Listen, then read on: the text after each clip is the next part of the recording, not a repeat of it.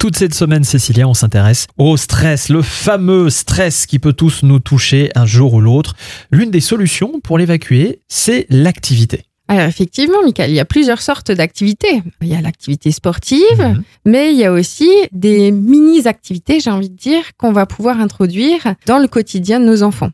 Il existe des balles anti-stress. C'est des balles qui peuvent manipuler et Mhm. modeler et qui, du coup, euh, les aident à s'apaiser un petit peu. Mais il existe aussi ce qu'on appelle euh, des widgets, en fait. hein. C'est des petites choses qui sont accrochées au bout des crayons de nos enfants et qui vont pouvoir tordre, tourner, manipuler. Ça va éviter qu'ils mangent tous leurs stylos ou tous leurs crayons, par exemple. Oui, ça, mais j'ai pas arrêté, moi, quand j'étais gamine. hein. Il y avait plus de capuchon en mes stylos, moi, à chaque fois. Ce qui est intéressant aussi, c'est euh, ben il existe des petits coussins qu'on peut trouver en pilates par exemple. C'est ce qu'on appelle des coussins dinaires. D'un côté, on va avoir des picots, de l'autre côté, on va avoir une surface lisse.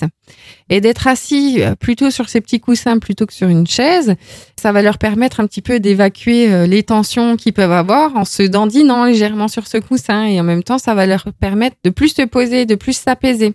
Pour d'autres personnes, je pense notamment aux personnes qui peuvent avoir euh, des troubles autistiques, Mhm. il existe aussi ce qu'on appelle des gilets lestés. C'est des gilets qui sont plus lourds en fait. Ah. C'est comme un, un gilet de chasse en fait, hein, Oui. sans manches. Et donc du coup, euh, bah, c'est un gilet qui va faire à peu près 2 kilos et qui du coup va être beaucoup plus lourd qu'un simple vêtement. Et le fait d'avoir euh, cette sensation en fait euh, qui nous englobe et qui nous recouvre, Mhm. ça va permettre aussi de diminuer le stress et l'état anxieux de la personne. Ça, c'est ça- original. Il y a Comme plein le de petites de- choses en fait comme ça. chasseur. Mais il y a le bon et le mauvais gilet aussi. Non, Bah, il y a le gilet pour faire du sport, hein, lesté, et le gilet euh, pour les anxieux qui permet d'être plus Pardon, concentré. je me suis égarée.